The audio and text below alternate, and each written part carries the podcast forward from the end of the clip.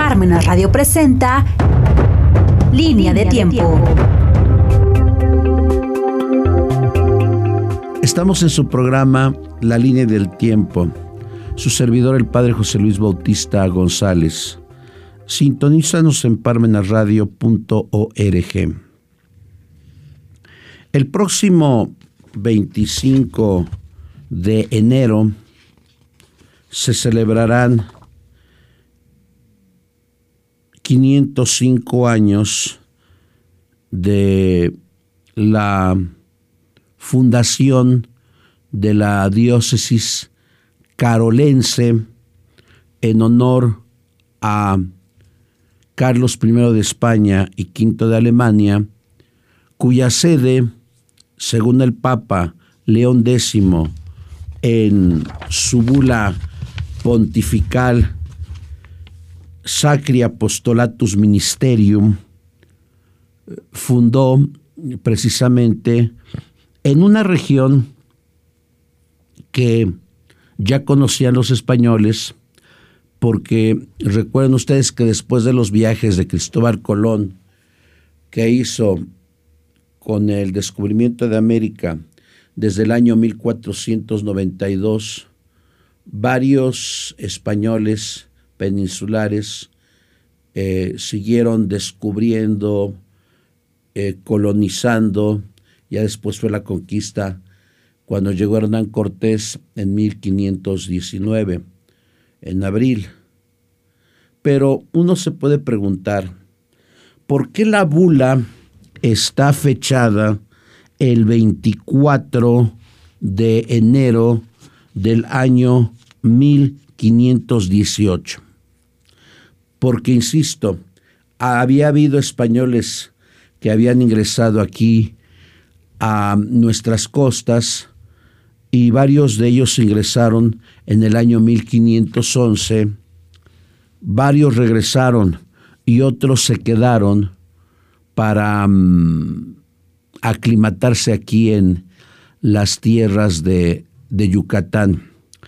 Pero yo creo que lo que se ha olvidado, porque algunos historiadores afirman que la, el traslado en el año 1526 por parte del Papa Clemente VII en la bula Devotionis Tuve Probatas Inseritas, que fue fechada precisamente en el año 1526, perdón, 1525, el 13 de octubre, se considera que esa fue la, la fecha original posterior a la de la Ciudad de México.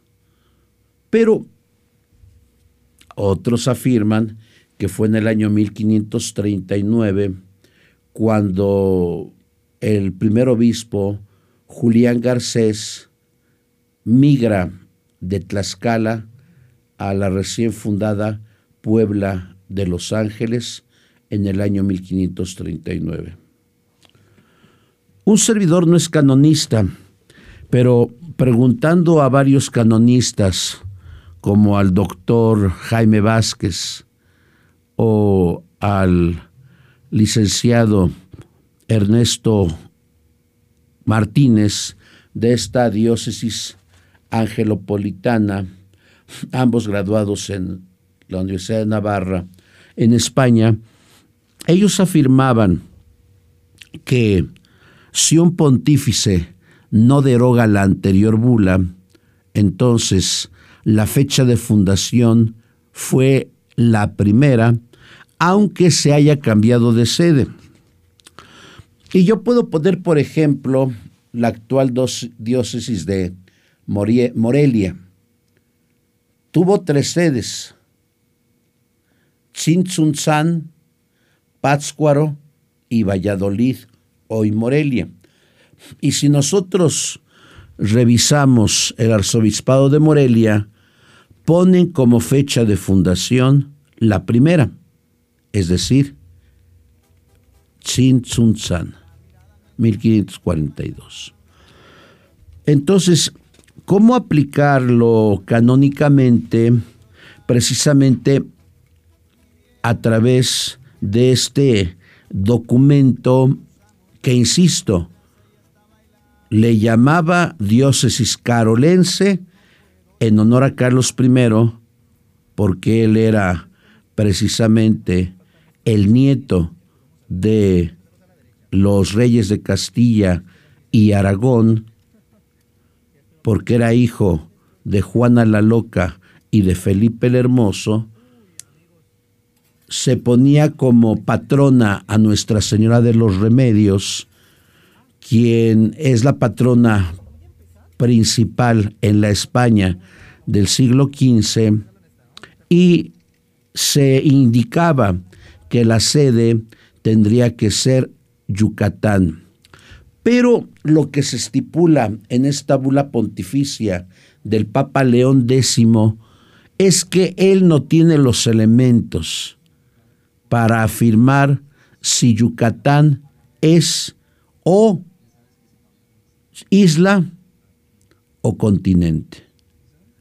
Al afirmar esto, jurídicamente, él está ignorando el hecho, pero da la posibilidad,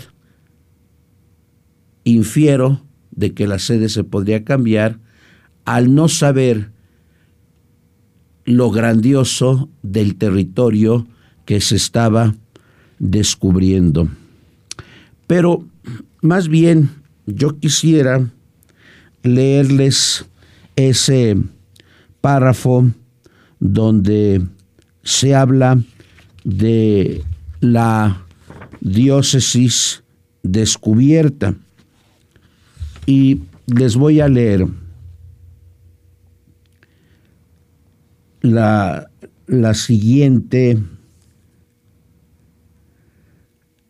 expresión del Papa León X. ¿Quién había descubierto estos lugares? Pedro de Arias, que era capitán, y él afirma lo siguiente, y como nuestro carísimo Hijo en Cristo, Carlos, Rey ilustre de Castilla y de León, y de los otros citados reinos, heredero y sucesor del rey Fernando, no sólo de los reinos, sino también émulo de sus virtudes, descubriese que dicha tierra o isla explorada a lo largo y ancho por muchas leguas y que estuviese habitada por muchos miles de hombres y disfrutase de un cielo saludable, aquí insisto, dice tierra o isla, porque las informaciones que había recibido de León X no eran del todo exactas. También señala que se habían caminado leguas, tanto a lo largo como a lo ancho. Pero imagínense, llegar por Yucatán, pues yo creo que ellos no sabían a, la, ciencia cierta si era isla o continente. Y aquí está la fundación. Por lo tanto, nos, nos, reflexionando seriamente junto con nuestros venerables hermanos acerca de lo que antecede, por consejo de los mismos, y porque pide a nos humildemente el Rey favorable acogida para alabanza de Dios Todopoderoso y gloria y honor de la Beatísima y Gloriosísima Virgen María, su Madre, con gozo de toda la corte celestial, con autoridad apostólica a tenor de las presentes, erigimos e instituimos para siempre. Recuerden que el Papa, bueno, actualmente, como en aquel tiempo, el Papa gozaba de una autoridad ordinaria, directa, plena, suprema y universal, tal como lo señala el derecho canónico del 85. plena como todos los obispos, en par con todos los obispos, pero suprema y universal a diferencia de todos los demás obispos. Autoridad apostólica. Por tanto, es una bula, afirmando precisamente, afirmando precisamente que se instituye y se erige para siempre. Y la bula de Clemente VII no anuló esto que León X hizo canónicamente en su autoridad apostólica.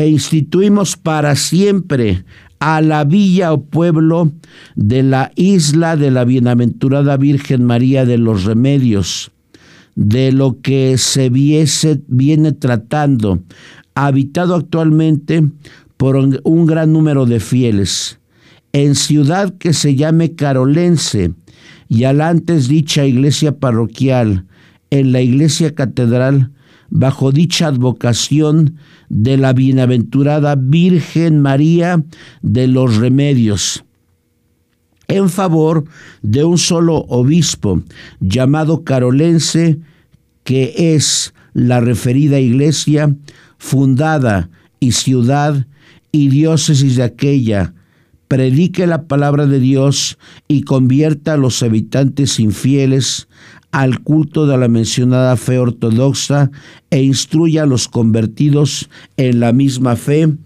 y los eduque profundamente y les administre la gracia del bautismo y de este modo tanto a los convertidos como a todos los demás fieles que vivan en lo sucesivo en la citada ciudad y diócesis, ya administre, ya haga administrar los sacramentos de la iglesia y los otros medios espirituales a los que acudan a ella y haga ampliar los edificios de la misma iglesia erigida, de manera que se adquieran la estructura de una iglesia catedral.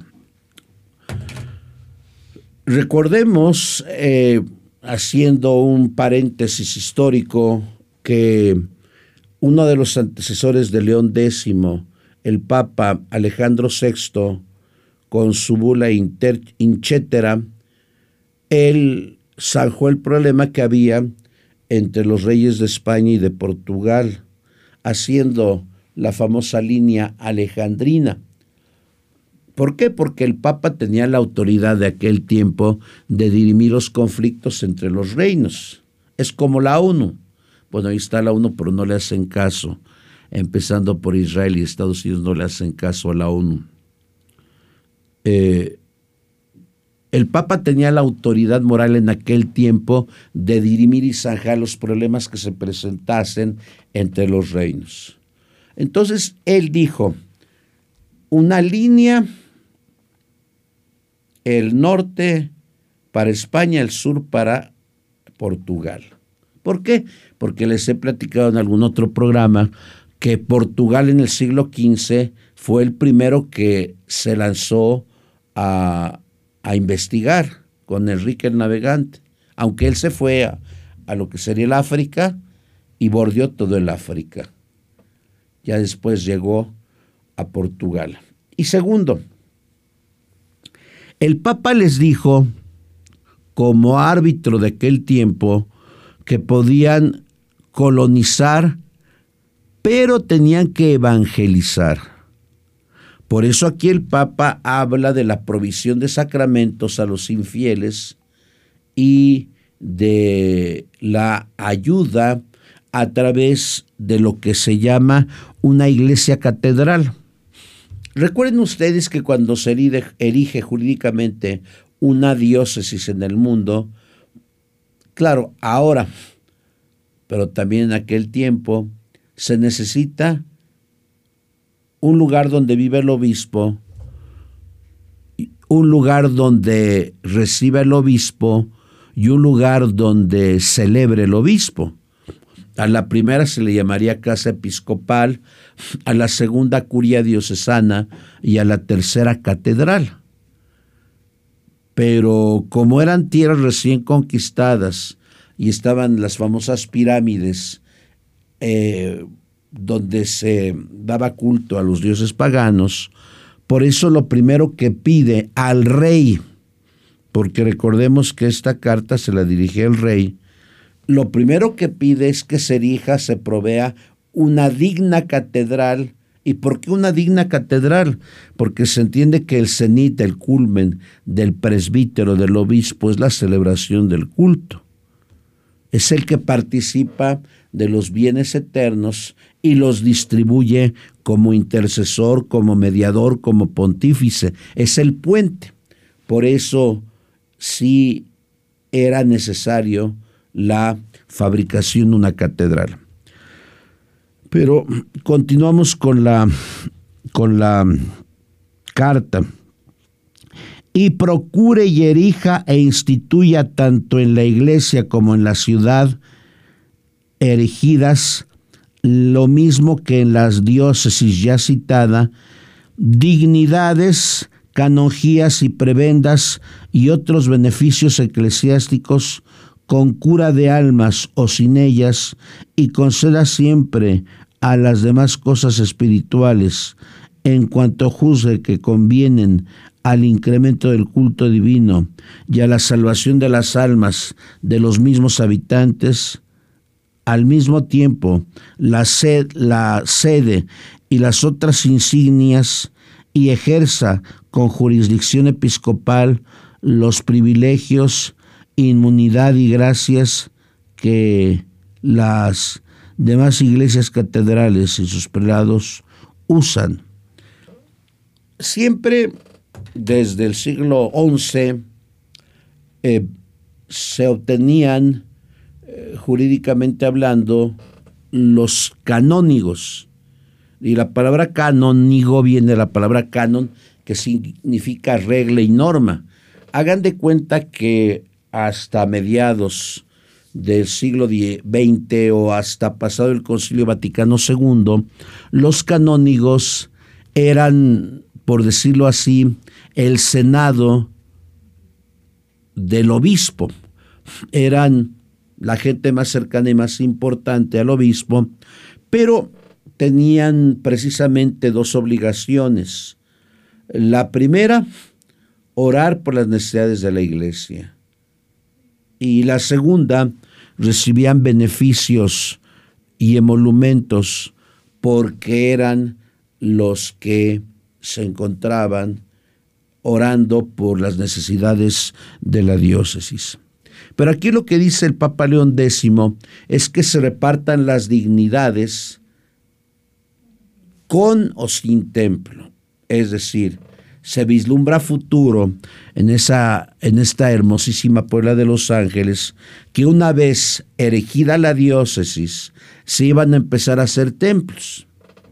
Recuerden que aquí en Puebla los templos más antiguos eh, que todavía están en pie es San José del siglo XVI y la Santa Cruz. Después fue Analco. Por ahí fue la Concordia, pero el templo el Templo de la Concordia, que está en la 3 y 9, se llamaba el Templo de la Veracruz. Por cierto, sirvió de obispado un tiempo, pero estoy hablando del siglo XVII. Entonces, se les daban canonjías y prebendas a sacerdotes insignes que tuvieran o templo o no lo tuvieran, como lo dice el Papa León X. Y para que estos a su vez fueran los auxiliares fueran los eh, asesores en temas delicados para el señor obispo. Continuó la carta, bueno, más bien la, la bula, la bula papal. Disfrutarán según derecho costumbre y concedemos a la misma iglesia la villa o pueblo erigida por nos en, en ciudad por cabecera y a la parte de tierra firme o de la isla de la bienaventurada Virgen María de los Remedios de que se viene tratando. Y ahí también se especifica villa o ciudad. Perdón, isla o ciudad. Continúo. Y aquí ya viene lo que sería la administración de lo que sería la diócesis. Una vez determinados los límites para la diócesis, escuchen, esta bula es abierta. ¿Quiénes iban a determinar los límites y se los iban a presentar al rey y después al papa? Pues el primer obispo. No se sabía de los límites, por tanto deja abierta la posibilidad de que se siga ensanchando la diócesis. ¿Y por qué lo tenía que hacer el, obispo? Porque ustedes recordarán, también ya lo traté en otro tema, que desde Sixto IV, Alejandro VI, Julio II y León X, se habló de la, del, del patronato regio. ¿Y qué era el patronato regio? El Papa concedía el diezmo al rey, pero el rey tenía que proveer evangelizadores, obispos, religiosas, eh, canónigos, abades, el rey tenía que proveer y hacerles templos, capillas, basílicas. El rey tenía que proveer la construcción de curatos, de escuelas de evangelización, de escuelas de artes y oficios. Todo eso lo tenía que pagar el rey, eso sí, con el diezmo y también tenían el derecho de elegir obispos, abades y canónigos. Pero canónicamente nunca el Papa les permitió el, el elegir los límites de una Dios. Eso lo tenía que hacer el obispo, aunque tristemente en algunos momentos se sacaron estos detalles.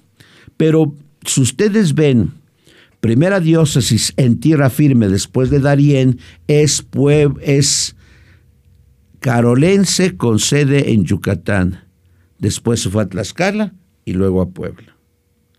Por tanto, este 24 de enero estamos celebrando los 505 años de la fundación de esta arquidiócesis angelopolitana. Ya cité el ejemplo de la diócesis de Morelia, que cambió en tres ocasiones la sede y se tiene como fecha de fundación la bula en Tzintzuntzan. Si fue el 24 de enero de 1518 y estaremos en unos días a 24 de enero del 2023, entonces estamos celebrando 105 años de la fundación de esta diócesis. Pero continúo.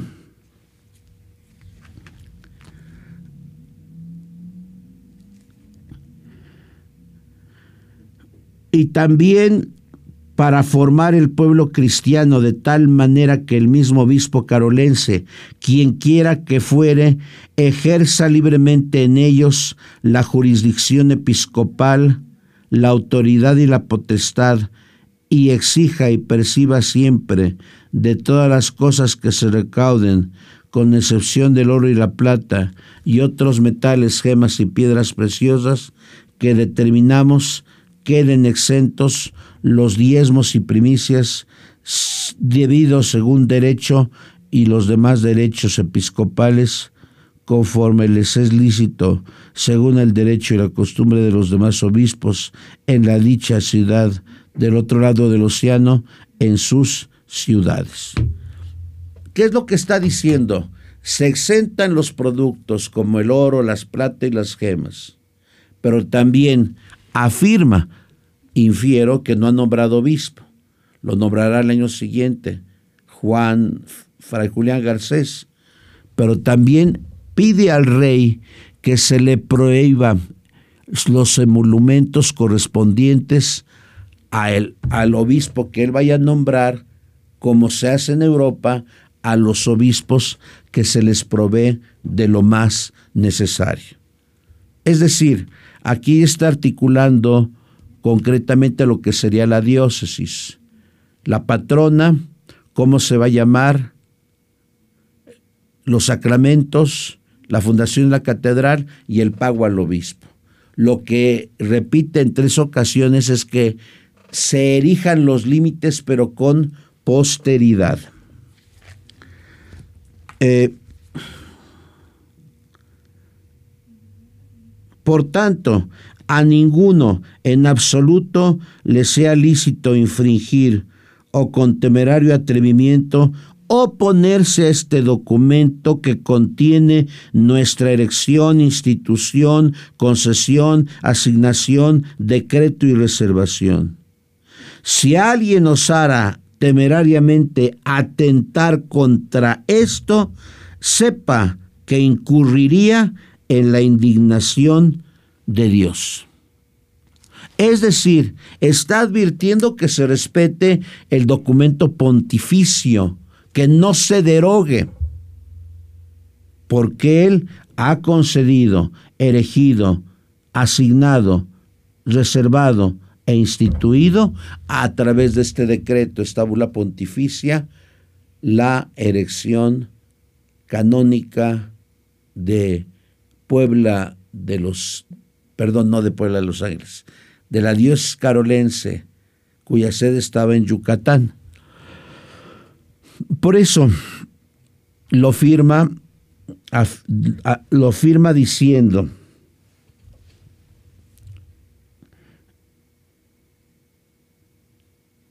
Si alguien osare temerariamente atentar contra esto, sepa que incurriría en la indignación de Dios omnipotente y de los bienaventurados Pedro y Pablo, sus apóstoles. Dado en Roma junto a San Pedro en el 24, en el año de la encarnación del Señor, 1518, 24 de enero. Aquí podemos entonces entender estamos celebrando el próximo miércoles, el pasado, el próximo miércoles 20, el perdón, el próximo martes 24, la institución de la diócesis que después se pasó a Tlaxcala con la bula de votaciones tu aprobatas inseritas de Clemente VII y que de facto y de hecho en 1539 gobernó esta diócesis don Julián Garcés. Muchas gracias.